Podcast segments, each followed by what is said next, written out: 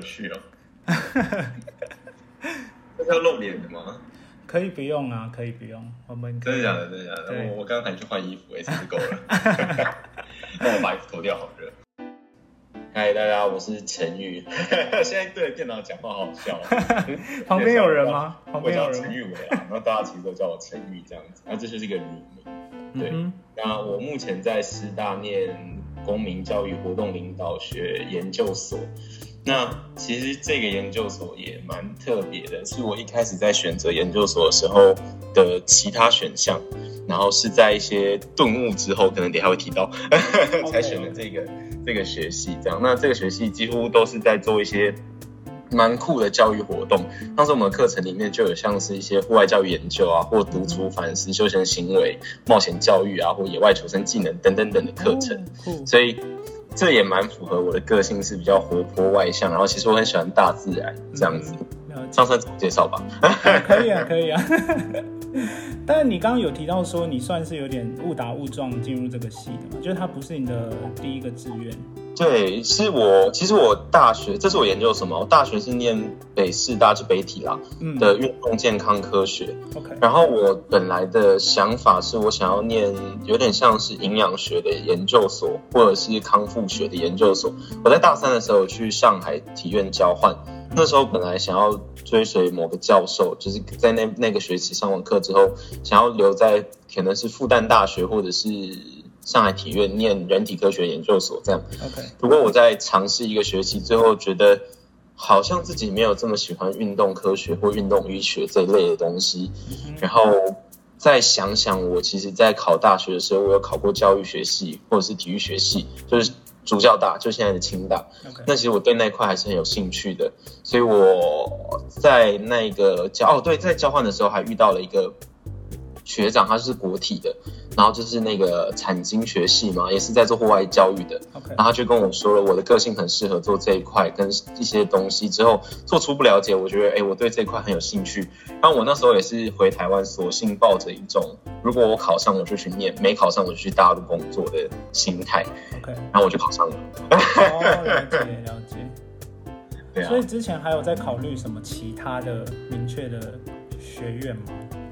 有，就是上体的复健学研究所跟那个复旦的人体科学研究所，或北师大就是我念的运动健康科学研究所，就这这几所都跟运动有关的。哦，所以你是也有考这些研究所吗？还是只有后来就只有报考师大的这个？我后来只有报考师大。哦，OK，就是可能那是什么因缘际会变成这个？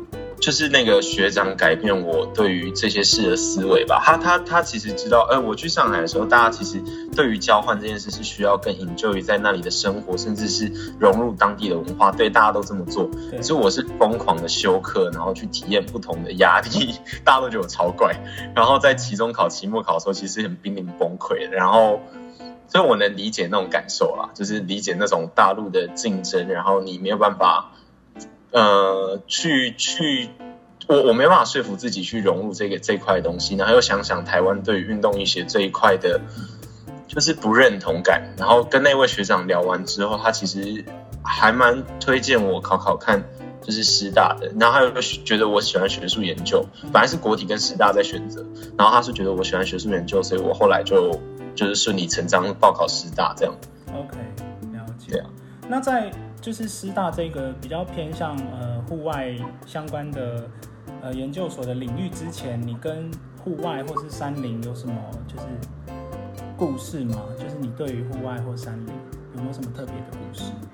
我我最大的顿悟是来自于就是研究所之后对于户外的喜好度大概是从。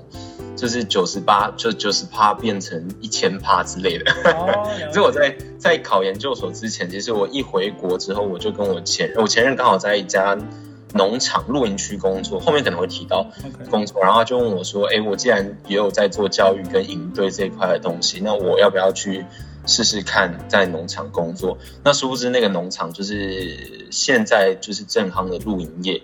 那我对于露营业这一块。也渐渐在这几年，就也第三年了，开始熟悉这些事情之后，其实它就铺成了我在研究领域上面的一些发展以及延伸。那我对于户外除了这个工作之外，其实还有我大学阶段在那个时报旅游的国内游学团，就会带一些生态营或童军营等等等等那些，也许没有这么含瓜户外这件这件事。不过我觉得用体验教育的角度去想的话，其实它蛮适合公领系的这个这个范畴里面的东西，所以它在我的简历里面其实加了很多分数了。我带的营队就是带了。好，就是我大学四年可能带了三四十支营队这样。嗯，那你的角色大概会是什么？在这个营队里面？以前一开始当然会是康复员，然后后来会变成可能就是主任，就是在负责某几个营队的主要编排事项，最后变营长。我是变营长的时候，刚好衔接上自然圈之后，我就慢慢的推掉那边的工作了。哦，了解了解。对对。那呃。你之前，因为我印象中你之前的论文就是在写关于土地伦理跟露营的这个故事嘛，呃，这个过程。那对，就是你对于对于现在台湾这种露营或是户外的风气，有没有什么呃观察值得分享的？其实这这一题有很多人都问过我，哎，就是有不管是 YouTube 还是 YouTuber 或者是 Podcast 的，就是其他人啊，然后还有跟一些就是。学术领域的同学也好，研究所的教授也好，他们都会觉得说，哎，我其实是站在商人的立场去研究。对，我该我该就就你提到，我其实对土地伦理这一块极大兴趣，包含到以前的著作到现在的一些法规，我都有。好了，就是策略，对对教授来讲是策略，所以我我对这件事情很有兴趣，然后大家也会觉得说，哎，我明明就是商人，为什么可以去踏足在这一块上去讲述我自己的观点？不过我要先跟大家讲，我的理念跟我的公司其实是完全相违背的。OK，那我很少会讲到这一块，是因为其实大家都会用人本思维，就是我们应该会去为这块土地做到什么样的程度，或是帮助到这些地方。那最著名就是我们套到经济角度来讲，就是离。三创意嘛，就是用地方的能，就是地方的特色去创造生机，甚至去改变那里的体系，进而能有更多资源进驻，改变生态等等等的也好。那台湾可能就是所谓的地方创生、延续、永续，那都是用人本思维去思考那个地区该怎么做。那我比较特别的，在那间公司是常常跟大家吵架，不是这个啦，就是我可能会用土地伦理的思维，是我们就是这个土地的一环，为什么我们要？去把自己拉到这么高的思维化，而不是去跟这块土地，更是这个自然去做学习呢？那我在这个农场里面最大的工作，其实除了气化之外，还是在做导览人员。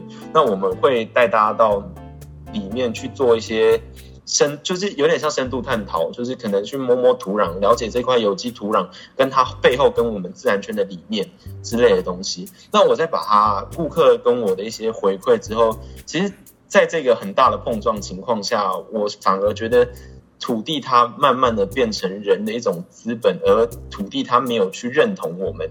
嗯哼，它有认同我们吗？我们不得而解。就是有个有点像里奥帕，他他是里奥帕吗？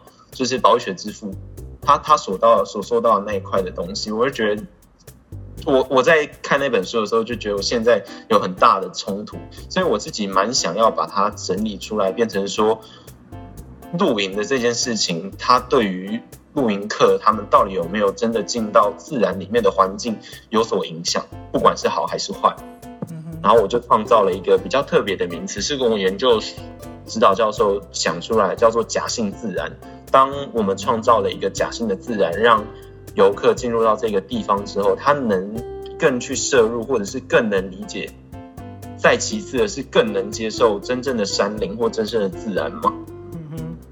对对对，这是我我在论文上去思辨的事情。从我的实务经验到我观察客人、观察顾客、贵宾，最后套到一些学术理论上，然后再创造了一个我想知道认知的题目，写出了这篇论文。那目前也是在前三章而已啦。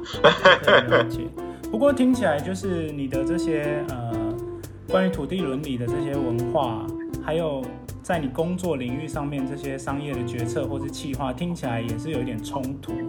那在这个过程中，你是怎么就是让老板去支持你想做的比较跟土地伦理比较相关的事情？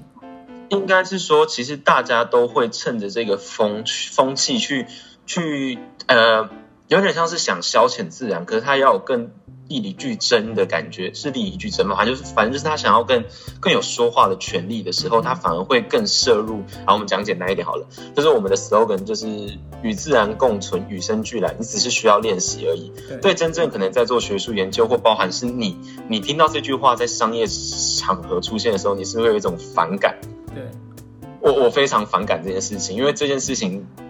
不是你你能去引导，甚至是我我认为商业的形态，它它要去转移这件事情是非常的，就牵扯到商业利益，大家都觉得就是不舒服啦。可是真正进入的时候，你要探讨的是，我真的不了不不喜欢这个生态跟这个样子，不过它可以带来一定的资源跟一定的人流。那老板把我视为，其实他就是一个别人在打我们一巴掌之前，我们先打了自己一巴掌的人。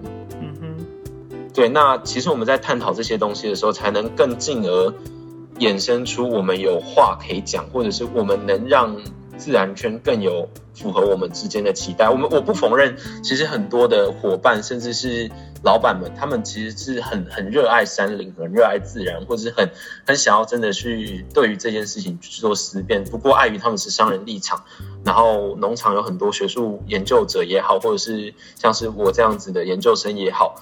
他们都能看我，我觉得能看出其中的一些就是心酸呢。我觉得这这种事情本来就在企业上面会有很大的冲突，就是每个企业都会有想要自自己想要呃做的一些，不管是绿色环保或是一些对环境友善等等的议题，但是一定都跟利益多少有冲突，或是他有没有办法有足够的资源去支撑这件事情。你你你不觉得我们把它套到我环教所，就是一个朋友讲的，像是打着有点像是环保，结果他创造出了环保筷、环保杯套、环保什么，他是消遣环保这个名词，甚至去用塑胶再制更多更糟糕的东西。甚至其实有些环保制品在制成的过程中，它其实是更消耗能源的。对对对对，那如果我们把它套用在农场里面。我我认为我没有看到这么糟糕的消遣啊，就是我会留在这里，还有另外一个原因，就是把这个理念套过来之后，其实他们有更每年甚至是每一个阶段，他们有更深层的内化跟想要做的事情，跟有一定的理念跟目标的时候，你反而能降低你对于这件事的反感。然后我会留在这里，还有另外一个最大的最大的想法就是资源。OK，了解。对对对对，其实也蛮悲哀的啦，就是所有事情都会向前朝看齐。对对对，这是蛮蛮，就是我们没有财富自由这件事情，其实真的很可怜。但是对啊，但是你有很妥善的利用这些资源，多少一定都会有成长。我觉得，不管是对自己，对真的这个环境。那我们拉回来好了。其实我，其实我好深沉哦，刚刚 对，刚刚的十几分钟可能有点深沉，没关系，我们拉回来。因为其实我想找你就是访谈的其中一个很大的原因，是因为我对你上过的一堂课很有兴趣，就是你之前跟我介绍的独处这堂课。你可以稍微跟大家呃解释一下这个这个这个课程吗？我先说，就是。这一堂课被被说成就是进攻领硕户外组，没有修过这门课就等同于没有来过这个组别。那我自己是觉得真的。OK，了解了解。这是为什么？为什么会是真的？因为它这门课的重要程度是会改变人的一生。那独处其实很大家都知道嘛，就是我可能关掉电脑。然后断绝一切的东西，或者在洗澡跟自己对话的时候，它就是一个独处。你没有接触到第二人，或者是间接接触的时候，它其实就是独处。那只是他把这个独处的规格化再拉高一点。我们在这四天三四天三夜里面，是不会有任何人跟你接触，包含你要把所有的连包装纸上的文字都会被抽离，你不能拿刀子，也不能拿书本，你只能拿笔跟纸去记录你的生活。然后甚至是不能搭帐篷，你只有天幕、睡袋。跟地垫，那你在这四天三夜不可以去打猎，也不可以去吃路边的草，因为它就是有明文规定说我们怕我们会吃坏肚子啊。那吃的东西其实是干粮，就是你要在四天三夜降低所有的欲望，去面对自己，然后记录下面对自己的感受，然后你的范围那个那个距离的范围也蛮特别的。我们在那个迦罗神社的那一条路上，就可能。一公里一公里会放一个人，然后你跟下一个人接触，其实是非常难的。你能放离开的范围只有你的营区的十公尺，然后大家都蛮遵守的。对，然后我们在这四天三夜就是用这种比较原接近原始的方式搭设自己的天幕，搭设自己的家，然后与自己对话，然后度过这四天三夜。所以听起来就是这四天三夜，就是呃不会让你有任何的资讯可以 input，然后会希望你用纸笔去记录一下。就是产出一些东西，对不对？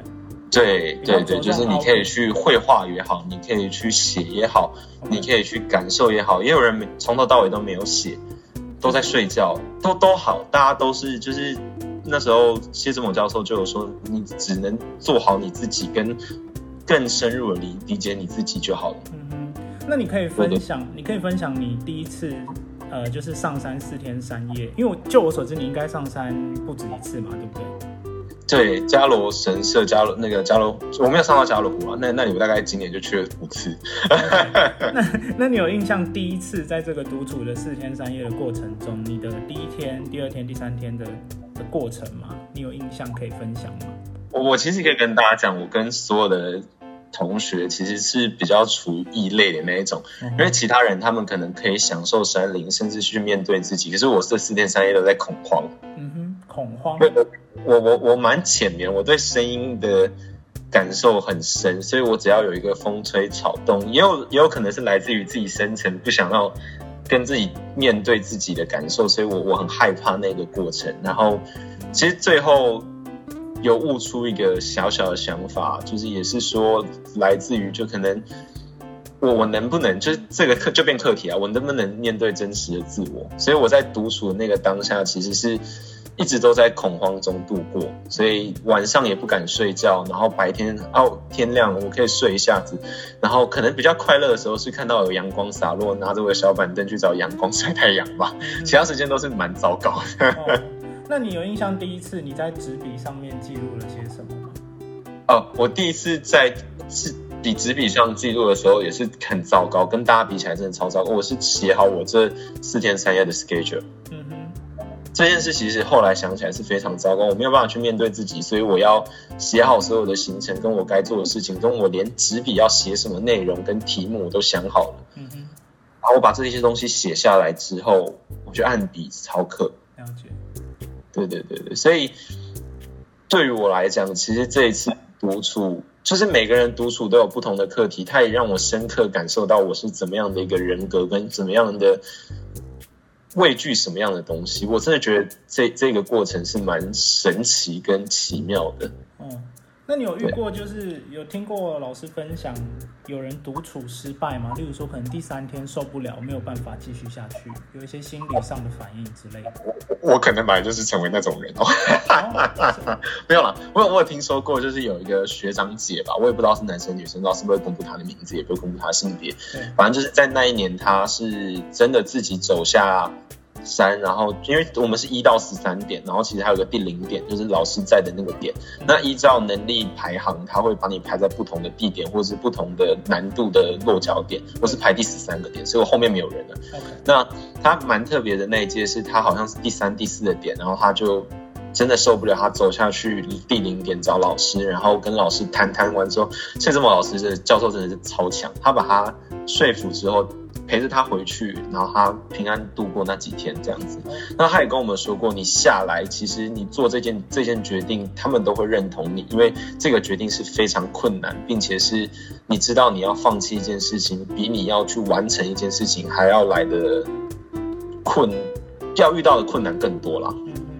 对对对，所以他他尽管他说你尽管想要放弃，他都可以认同你。嗯，因为你是下了很大的勇气才会决定。对对对对对对对，所以我觉得独处真的很赞。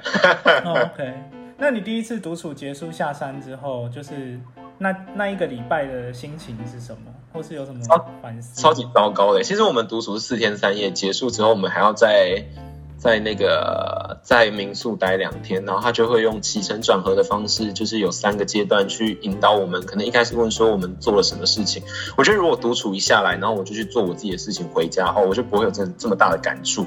那他是谢志毛老师教授，他就是下山之后，他分别从我们做了什么，跟我们面对到了什么，跟我们以后会改变什么，跟想要怎么做，去做三个区段的。连接之后，他会给予大家最后一次的分享，跟真的要走的时候是告别自己。然后这这几段堆叠在一起之后，他其实让我那个礼拜其实心情都蛮糟糕的。更或者是有些人，因为老师那时候是一月多去的，然后他是要在二月过年前交那个独处的报告。那其实有些人的酝酿，他其实更长的，他是可能。酝酿了一个多月，到交报告的时候，他心里还是有很多的疙瘩，还是有很多的反刍。那我我我受不了这么长时间的压迫，所以我一下山的隔天，我就把报告写好寄给老师了。了解。对。那呃，你第二次去独处的时候，你有改变就是你要做的事情吗？或是呃你的目标？独处这件事，诶，应该是说独处，其实我只有参加过一次，然后他不会让任何人参加第二次。OK，了解了解。对对对对，有点像是他就是我们硕二，就是硕一下的必修课，所以他不会有第二次。不过老师有在有在最后一题，就是他真的要离开的时候，我们最后花了三十分钟，那个也不算分享会，他只是要我们一人分享一句话，这样他就问说。他对我的时候，他就说：“你你愿意再再去独处一次吗？”嗯哼。然后我我我我回答他说：“我不要。”OK。我不敢再，我不敢在那样的，应该说我没办法在那样的环境下再再一次的去去挑拨自己的心态也好，或者思想。不过第一次的独处会让我。知道我自己该面对什么。那第二次，如果他问我说要不要去，我说不要，我也会觉得说那是我自己想好的决定。嗯嗯，对的。那你有其他的户外的经验吗？例如说爬山啊？哦，有啊，我我我我第一座百越就是玉山，那时候的感受就很深了。嗯，就是那一段，因为我体力本来就比较好一点，然后我我们那时候是一群人，都是第一次去爬山。嗯嗯。然后都是第一次看到很美的星空，第一次走那个叫快到那个山庄的那个超长的坡道，我们前面已经走了好几个小时，那种崩溃的感觉，跟我们看到晚上的星空，跟我们真的登到顶，然后被风吹得东倒西歪的感受，然后看到夕阳，哎，看到太阳不是夕阳，嗯，日日升吗？那叫什么？反正就是就是那那那抹阳光的。就是大家都哭出来的感受，那后续之后，我其实就就因为那一次，我真的好喜欢那个样子。之后我又陆陆续续可能去了一些小的山也好，小百岳也好，然后最大的感受是加罗神社，我去今年去了四五次，我还是觉得我好想再去那个地方。嗯嗯，所以你后来加罗神社是是去露营，不是去独处？哎，应该说这个这个学期，哎，这个这个今年是去。第一次去是在一月一号，就是十二月三十一到一月一号的时候，是跟另外一个老师，就是我指导教授永龙教授去去做他的野外求生技能课程，然后再来就是那个独处，最后第三次在过年前后遇到下大雪那一次，是那个学长姐的有点像是课程这样，就是学长姐自主的训练课程，那后续就是有带大学生上山跟。永龙老师或什么之类的，这样，那就是一直在那个地方，那个地方是很好的营区，也很好驻扎，然后也比较没有人会去往那个方向走，所以它是一个很好的教学场域，这样。OK，了解。因为听起来确实都是跟教学、户外学习相关的事情在那边发生。对的，对对对。了解，因为我自己是没有去过啦。可是以。也要看自己对于那个那个地方有什么想象啊。对，然后因为大家不不外乎去加罗神社，就去加罗湖啊，不会去神社，那是两条截然不同的路。对，对。那呃，你觉得独处这件事情，就是今天这样子分享了之后，你会你会，如果有人想尝试的话，你觉得他可以独自一个人上山吗？还是他应该要有一个，例如说指导教授或是一个人去协助他做这件事情？嗯，我觉得独处这件事情你可以练习，可是你不能做这么大的冒险。OK，就是呃，你可以在家关闭三十分钟开始也好，或者是一个小时也好，甚至是十二个小时也好，都都可以。可是。如果你真的要出到户外的时候，它的冒险的成本其实是非常高的。我们有另外一堂课是开给大学部，然后我有去学学同学有去修，是肖如轩，就是反正就是志摩老师的某个学生在大学部开的课程。对，这样，那他的。独处就蛮他蛮循序渐进的，因为他知道大学部的学生，他们可能都是来考公民老师的，而非他们真的想要走进户外。他的方式就是三十分钟，然后甚至是设定两两一组，你们要在某个时间，就是要写出你们计划表，在某个时间点去某个山里面去做独处。那他们大部分选的山，可能就是擎天康擎天康的那个。水水牛坑步道还是什么之类的，或者是去一些大草原啊，或者是一些山上，就是在台台北郊区可以遇到的地方去做半个小时、一个小时。那最后的时候，他才会带小朋友出去，可能只有独处一天。那经过这样子。历练之后，他可能上了研究所，小萌老师才可能会认同这个人。那甚至是小萌老师要去四天三夜的时候，他都要以能力指标去做详尽的调查，这个学生是否有这些能在户外活下来的技能。OK，尽管你遇到任何的问题的时候，你能想办法冷静的活下来。因为就我这样听起来，我觉得我好像就没有办法独处。他其实大家都可以读出啦，只是说他他更重要的是，你你真的是在这件事情哦，小孟老师有提过，你真的在这件事情的结束的时候，你会受到的是创伤也好，你是感到幸福也好，还是你会感到更多的负面情绪都好，那是要有一个人去对这件事情去收尾，他去。收尾的那个人必须要有同理心，必须要有很多很多的能力去引导别人把自己想讲的话说出来之后，又不会伤害到那个人。所以独处这么长时间的面对自我的是一个课题，而不它变成是你能不能去做了。嗯，它是对于带领者来讲，它是一个很大很大的课题。小木老师他其实也有说过，他其实很害怕让小朋友或者是就我们啊，我们叫小朋友，对他来讲。我们去面对这件事情的时候，我们没他没有办法好好收我们的尾的时候，我们该怎么办？他该怎么办？嗯，他操作这么多届以来，他也还是说了这句话。那我相信，要让其他人对于。冒险教育，甚至是更深层的心资，就是心理智商层面的人去面对这件事情的时候，他有办法去做到这些事情吗？他还要满足他有登山的技能，他要满足他有薪资的能心心理智商的能力，还要满足说他对于山林的领域的理解跟要求，这些都是很错综复杂的带领，就是能力才能促使一个带领者去带大家做这件事情。了解。对对对，所以独处这件事，我更更觉得他比较需要的是带领者的树立跟怎么去引导。那你自己都可以去独处，每个人都可以做得到。每个人都做得到，但是获得的收获，就像你说的，要有一个引导的人。嗯，了解。那你们你们，因为呃，其实我之前没有听过你的这个呃研究所，就是公民教育与领活动领导，对吧？对对，那你们还有其他什么比较呃有趣的课程吗？跟户外有关的？哦，我们有一个很超酷的哦，其实我指导教授，其实我爱我指导教授 了。他他他即使就是就是有一些新闻，不过我觉得他真的是一个我很跟他合得来的教授。他上的那个叫做户外野生技能，是我上过所有的野外求生类的课程是最最有丰富感受。他的他的研究所是在那个。博士班是在台大念城乡所，然后他写的是跟原住民有关的。那我们再套回这堂课，他是用原住民的思维去认定我们该怎么在山里活下去。用原住民的思维，就是以原住民的角色去思考。应该是说，也不能说原住民的角色，应该是说用自然本位的思维去去想象我们该如何在山里跟山学习。就是有点类似，我们必须要。排除我们在城市里面所学到的这些技能或是想法，然后重新的去面对自然，然后去做出反应。对对对对，这这件事情，我觉得他是最最酷。就是他光是在上课的时候，我都会觉得他讲出来这些话，就是我在面对的课题。然后甚至到山里面的时候，他他做的一些方式跟带领大学生，也许这么。哎，对目标性导向来讲人，他们可能没办法，因为他没有给很明确的目标。那对那些学生来讲，就会哎，这一趟来完之后，他就会觉得说，哎，我没有学习到什么，就是在山里面去而已。那对我来讲，我就会觉得说，哎，我可以观察到人际也好，自然也好，甚至是天空的变化，或者是所有的小细节，我都会觉得很高兴。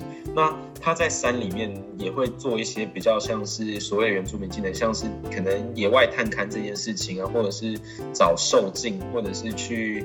去做那个叫什么丛林穿越也好，他都会做这些事情。对于我们这些学生，让我们去学习。虽然很多事情他要学很久，他有说过啊，就是要丛林穿越，真的是要学个两三个月，甚至两三年，才有办法做到。真的是拿图就去探勘去做这件事情。不过他很想要让我们这些学生知道潜藏那个感觉。嗯嗯，对，所以我蛮喜欢这门课，也蛮认同的。那其他。就师大归师大啦，所以我们的课业上还是蛮着重在就是一些学术领域上面的东西。嗯，了解。那像呃，你的教授他跟就是有在师大登山社授课吗？或是呃，比较特别，师大登山社这个社团，我我没有很理解里面。不过他们找的指导教授，也许我的资讯是错误的，好像不是我们研究所遇到的教授。OK，那有也有可能是找我们的那个系主任，可是我们的我应该说我们研究所四个教授，他都分别不同的专长。像谢志谋教授，他是做户外教育、体验冒险这些东西。然后在我的老我的教授永龙教授，他都是在做一些像是土地伦理也好，或者是野外登山技能也好。然后再就是那个重启老师，他就是做休闲体验教育的，这又跟冒险教育是另外一回事。休闲体验教育可能比较在一些平面的也好，或者是登高空也好的这种。那在最后一个老师就是居泽老师，他就是做童军。所以有这几个老师，其实要再看这几个老师去带到那个社团有什么样的想法。然后就于台那个师师大登山社，我就没有这么理解了。OK，可能可以。讲讲我对登山的体悟吗？就之前参加那个是什么什么什么？Outsider 吗？对，就是丢真文这件事情。像现在其实蛮多这种呃三月刊物或是杂志等等的，也呃因为就是呃网络时代嘛，所以其实也蛮多新兴的团体是在做户外相关的。那你对这些团体有没有什么看法？必然能用媒体试读来去做宣传，而且是正向的引导的话，我都会觉得它是一个很棒的。像是报道者在报道时事这件事情，或者是像陈文茜，是陈文茜吗？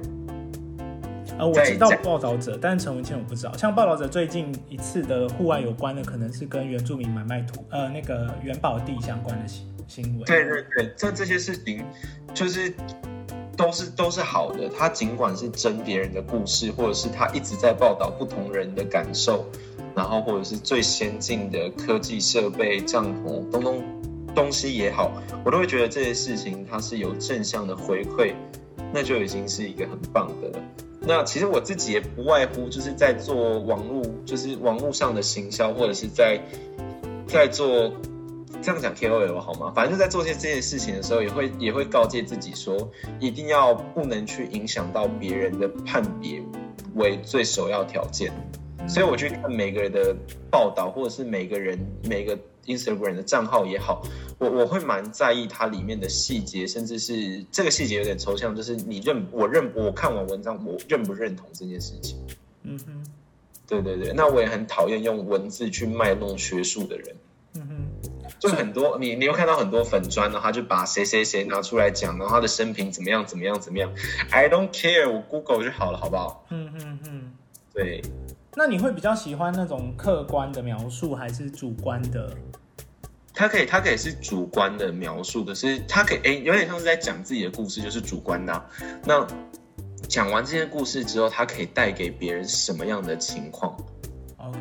那就是要用客观的去跟大家讲所以，我遇到这些事情，那未来会怎么样的改变？叭叭叭，就跟写论文很很像哎。嗯，了解。对呀，对呀。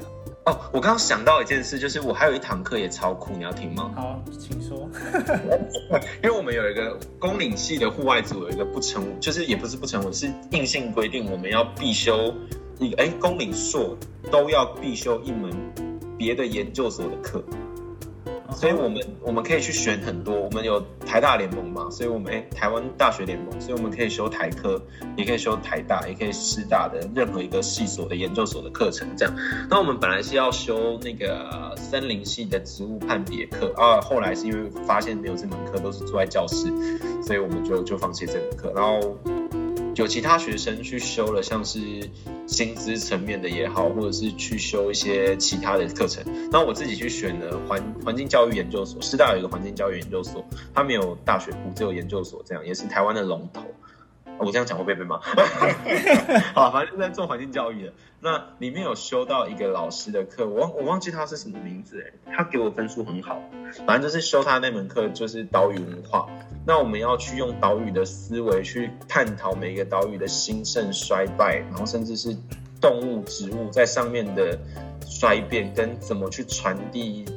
动物生产链这种东西的一门课程，那它里面最我觉得最酷的是他们他把我们带到了蓝屿，去上了三天哎三天两夜的课程，带到了澎湖去上了一系列的课程，在那边会遇到很多学者，像是我我真的超开心能在蓝屿遇到夏曼南图安老师，他是我们的国中课本里面有写的大海有关的诗集也好，或者是任何跟达悟民族有关系的。就是文化的交流也好，他在讲述这些事情，是活生生的在跟你分享他对于这个事件或者是这这个地域性的关联的感受，然后也有去很多的头目，或者是去很多的真正可以走入到生活里面，而非只当的游客。我去南南屿第二次，那那是我的第二次，我真的觉得我第一次真的好肤浅。那。我们去到了澎湖，就刚好遇到疫情之后，他就有限令说我们不能怎么样，不能就是有多少人里面我们不能上课什么有的没有。尽管我们那时候根本澎湖也没有还会开始有染疫的情况产生，不过大家就是害怕。那我们在那边原本是要要体验一些海洋民族的文化，因为澎湖其实在海产海产业这这一个很强。然后我们甚至是在原本的第二天早上，我们是。第二天下午被通知要解散。第二天早上，我们是去去一个海洋生海海产，反正就是一个博物馆。然后那里有一个老师，就是我们研究所，就是那个环教所的博士，这样他在那边做一些海洋文化的教育教学。我们还种了自己的珊瑚，去理解整个海洋的变化，跟澎湖人怎么去看待海洋的。那再把这些事情啊。套用在蓝屿，就会真的会发现到每一个岛屿民族之间对于海洋这个定义有所不同，跟他们拥有的资源。那我们再回到本岛，我们对他们来讲是本岛人，就可以再去想象我们对于资本，还有对于资本，呃，对于商人的来讲，就是资本就是整个土地的一些可以利用的东西。那我们去利用这些东西的时候，我们是用什么样的精神去对待？蓝雨人他们是用一种。神圣的角度出，就是一种文化的角度去去面对它，就是出海是必须是男性，每个家族都需要出海，然后捕来的龟，哎，那叫什么飞鱼，是上天给大海，就对他们讲的，上天就可能是大海给予他们的一种赠馈，他们种女性去种出的芋头，都是对于蓝屿的男人来讲是一个家的感受。对啊，我我我真的觉得在在这些一系列课程中，又又深刻的感受到土地伦理这件事情，是我觉得很需要被注重的。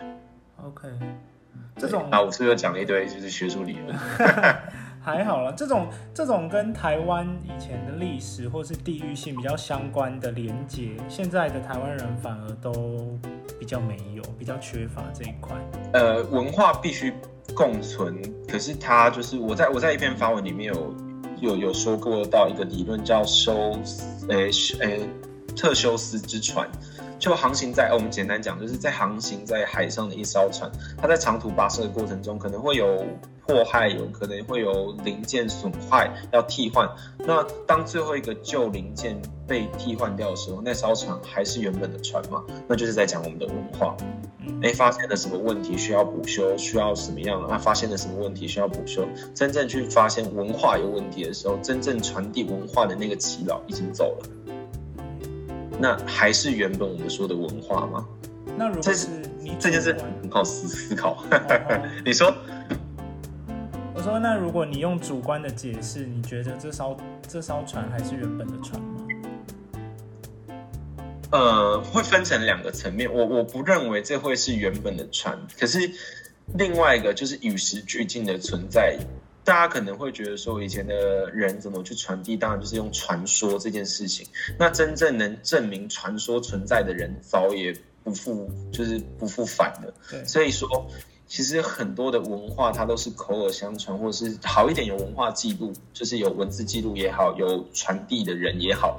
不过，它真的会因为时代而去做出很大的破坏跟自己的变迁。那我们讲讲。讲简单一点，夏曼老兰，你就提到一个，我觉得这个问题超好的，就是提到夏曼兰兰博安老师对于兰语民族的认同。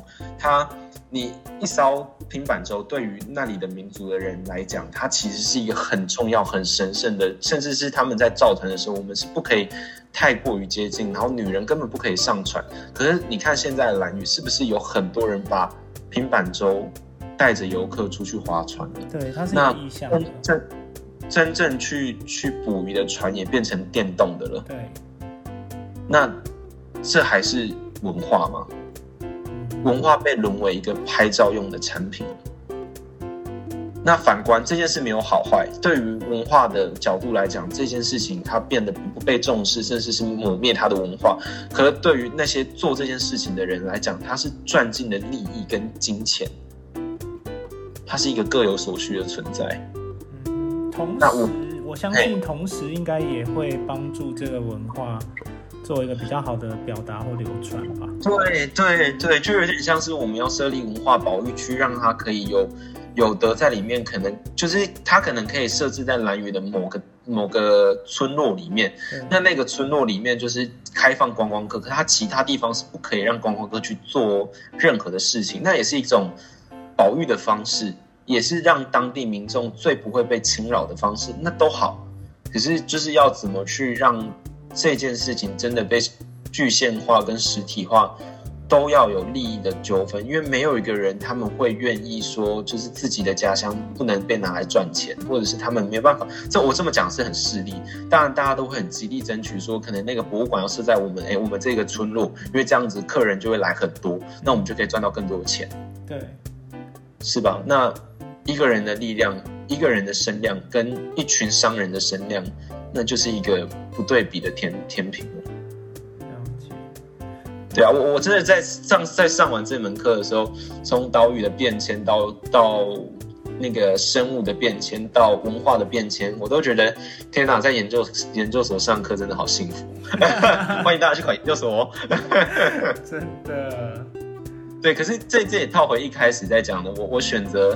念研究所这件事情之后，我我真的很感谢那位学长，让我有很大的突破，让我可以在在研究所，其实我真的念得好开心。我到到现在回想起我所有写过的作业，所有去上的每一堂课，有也许有些课我真的很讨厌，不过我真的觉得学习到很多东西。嗯哼，对，所以推荐大家去念研究所，虽然大家可能没有听过这个研究所。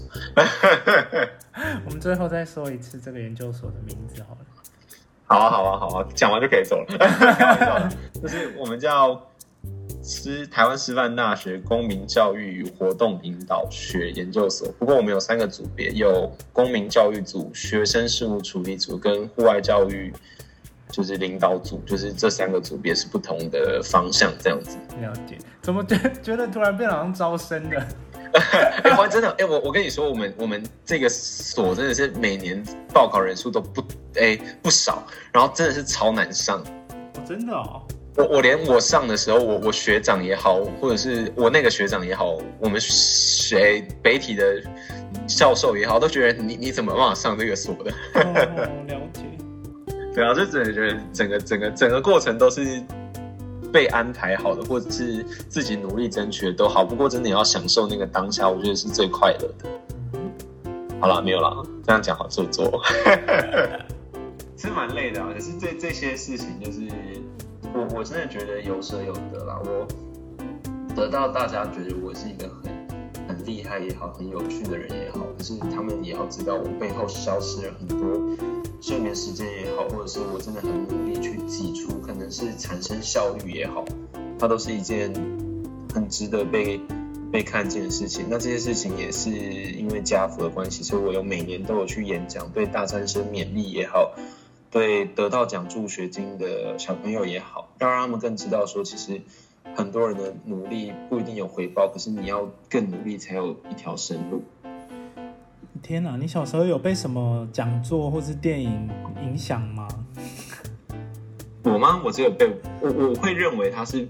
被我自己的人生给动啊，不外乎啦，就是我小时候也是被家父资助的。嗯，对对对，就是我爸他是，哎，我我会有这种感受，是因为我不不想输别人哎，其实讲起来也蛮可悲的。嗯，对，因为我爸是残障，然后我跟我哥跟跟我爸，就我爸也是跟我妈离婚，然后我也是从小就是受到政府的资助帮助，念到研究所。就是我现在也是公费生，因为我用特殊条件去申请到公费生，然后我成绩也还不错，所以我不用不用学费。其实这些都推使我应该要更去善用这些资源去帮助这个社会，回馈这个社会。对啊，那那我自己就会很想跟大家讲说，哎，我我身为一个弱势的家庭，甚至有很多困难的时候，我还是有办法走出，然后让自己能去面对这件事情，然后继续往上走。我都觉得。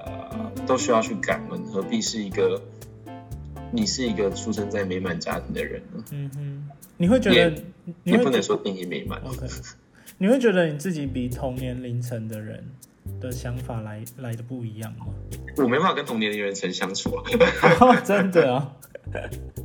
好像是哎，我我在大学有一个很孤僻的情况是，他们要夜唱，他们要做什么，他们要做什么时候，我都会说我不要。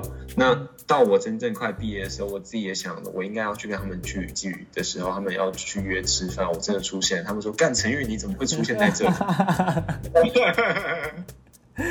蛮酷的，因为说实在，你应该是我就是我我所认知的二十三岁里面来说，就是。讲话比较稍微有点比较不一样啦，因为我不知道怎么我不知道怎么讲才能对，就是不要侵犯呃冒犯到其他人。可是我觉得他是一个，一一定会有比我还有厉害还厉害的人，也一定会有很多人比我更需要帮助。可是就是要让自己变得更好，才能去照亮别人吧。嗯，我觉得是很成熟、很正面的想法哎。对啊，那就是蛮有趣的。我我自己的一个小小的，呃，那叫什么？砥砺自己的心态吗。你有你想听吗？说啊说啊，就是他有一一一句一段话，就是要扎实的活着，然后对生活一切都有爱。那最后一点是，就是你如果千疮百孔，还能像孩子一样笑出来，那代表说你能接受所有的东西。即使我即使我不能接受这些现状，即使我不能我讨厌一个人，即使我我很孤僻，我其实我很难过，我都会觉得啊，再怎么样自己都度过这些事情了，那何过何况是现在的事情呢？嗯，对啊，了解。